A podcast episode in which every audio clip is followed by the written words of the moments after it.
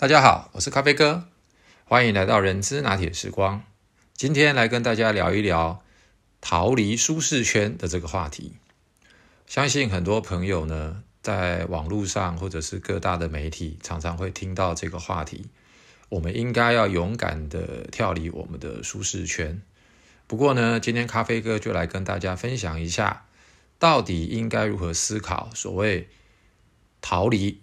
自己的舒适圈，或者是应该要有一个什么样子的评估跟判断。首先呢，我想我们先定义一下“逃离舒适圈”这几个字。既然是舒适圈，那么我想有一个很大的前提，那就是我们在现在的工作环境当中，其实已经是顺风顺水、得心应手了，对吧？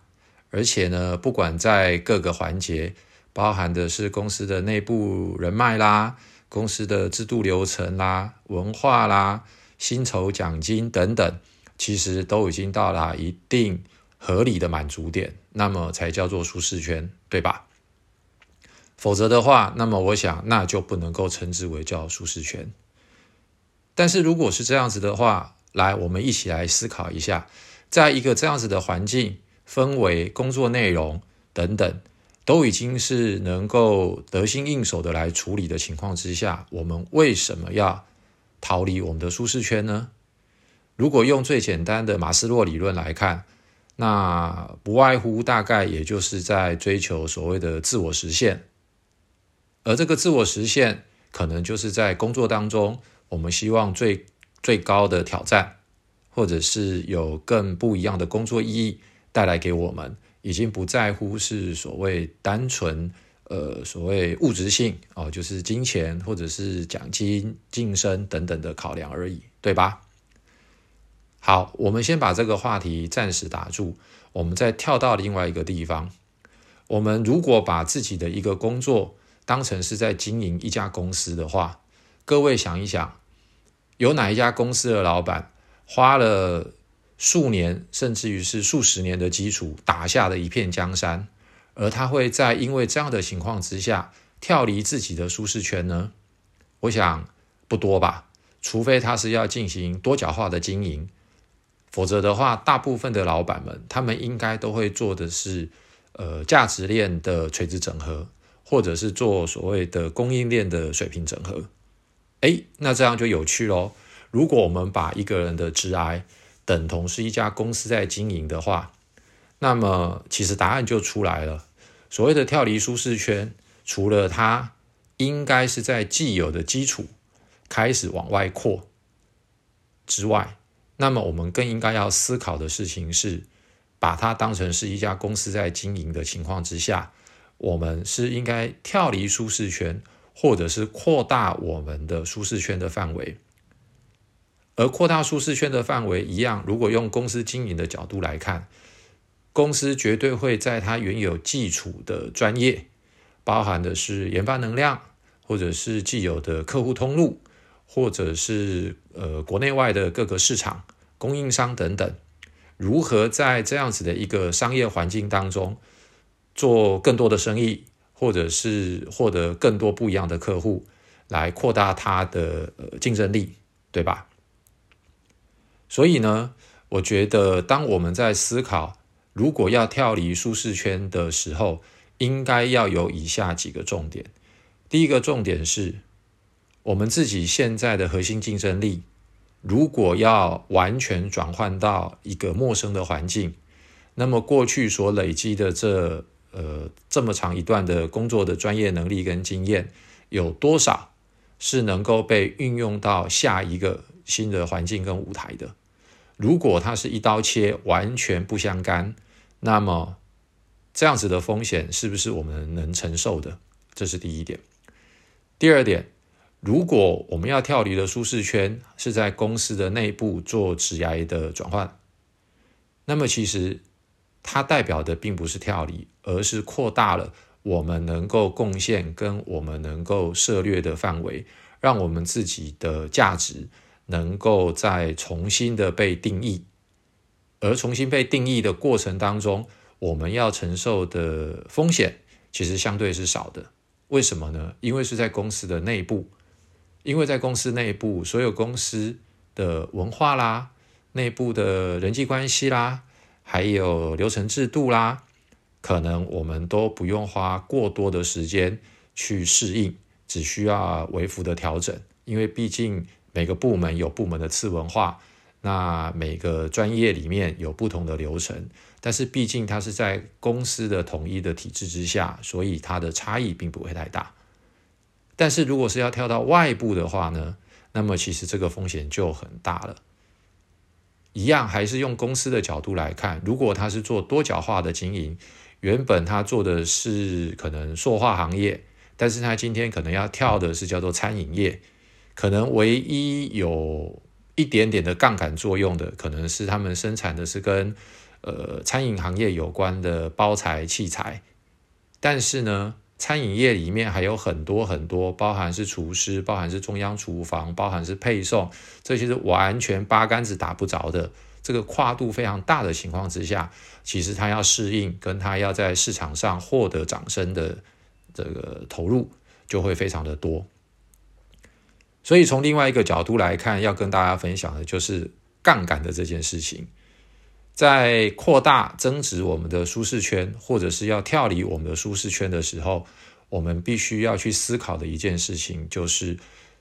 能够运用过去多少的专业能力到下一个新的环境，而这个比例如果非常高，用财务角度的呃数据来看的话，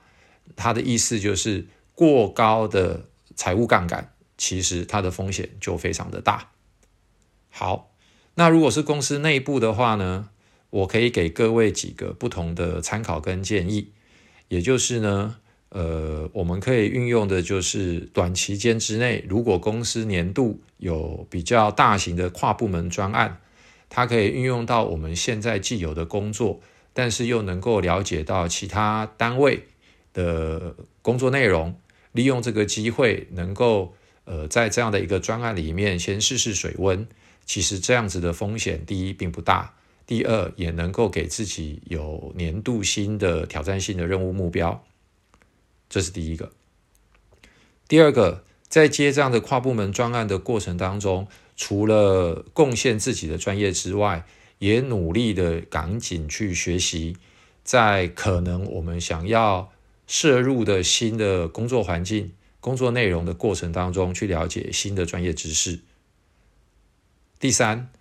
当这两项工作内容或者是经验有了一定的基础之后，也可以试着看看公司是不是有工作轮调的机会、内部转职的机会。那么一步一步的来扩大我们自己在工作成果领域上面的价值，跟它的呃不同的需求之后，我们或许就能够。把所谓的舒适圈的这件事情逐步的扩大了。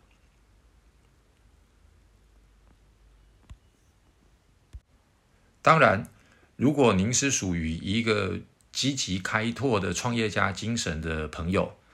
那么当然上述的做法您可以值得参考。那但是您可能想要冒更大的风险，到不同的单位，或者是到外面再去闯一闯。要重新开启人生的第二个职业曲线，那当然这个就是呃创业家精神应该具备的。不过在这样的一个情况之下，我们就必须要做所谓的呃机会成本还有风险的分析了。不管今天我们是要跳离舒适圈，或者是要扩展我们的舒适圈，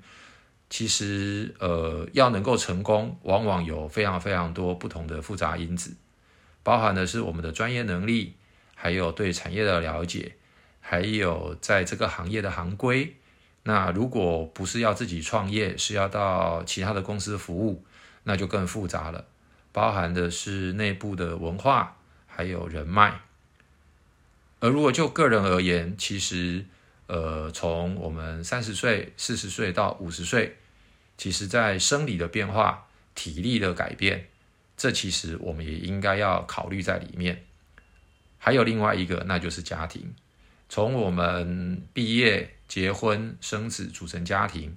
那其实每个阶段除了呃在工作上面，还有家庭的兼顾，当然还有我们的另外一半是否能够支持我们。因为当我们跳离舒适圈的时候，我们所要面临的已经不单单只是贡献我们的专业，我们还得呃八面玲珑的去处理好所有的人事物，还有外部客户、外部供应商等等的这些呃非常繁琐的事情。所以呢，呃，简单综合来说吧，就是。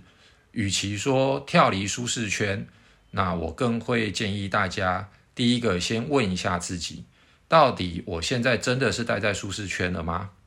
第一点，第二点，如果我现在真的是待在舒适圈了，那我为什么要跳离呢？与其跳离，倒不如应该是增值跟扩大，让我的工作成就感或者是我的价值的展现能够。帮助其他的部门，进而了解其他的部门工作内容之后，让自己能够在不同的专业领域更有所发挥，以及如何去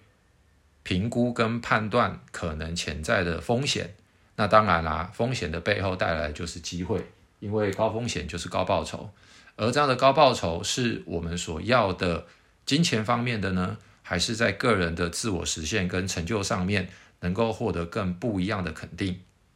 那最后当然的就是我们要用什么样的方法来一步一步的走向我们下个阶段的更好的、更大的、更宽广的舒适圈，这些我想都是很重要的一些事情。因此，我们千万不要被呃很多的文章一昧的鼓励我们说要逃离舒适圈，而匆忙的。奏下决定，因此背后所付出的代价，我们就自己必须要好好的去承担了。你说是吗？今天就很简单的跟大家聊到这边，谢谢大家喽，拜拜。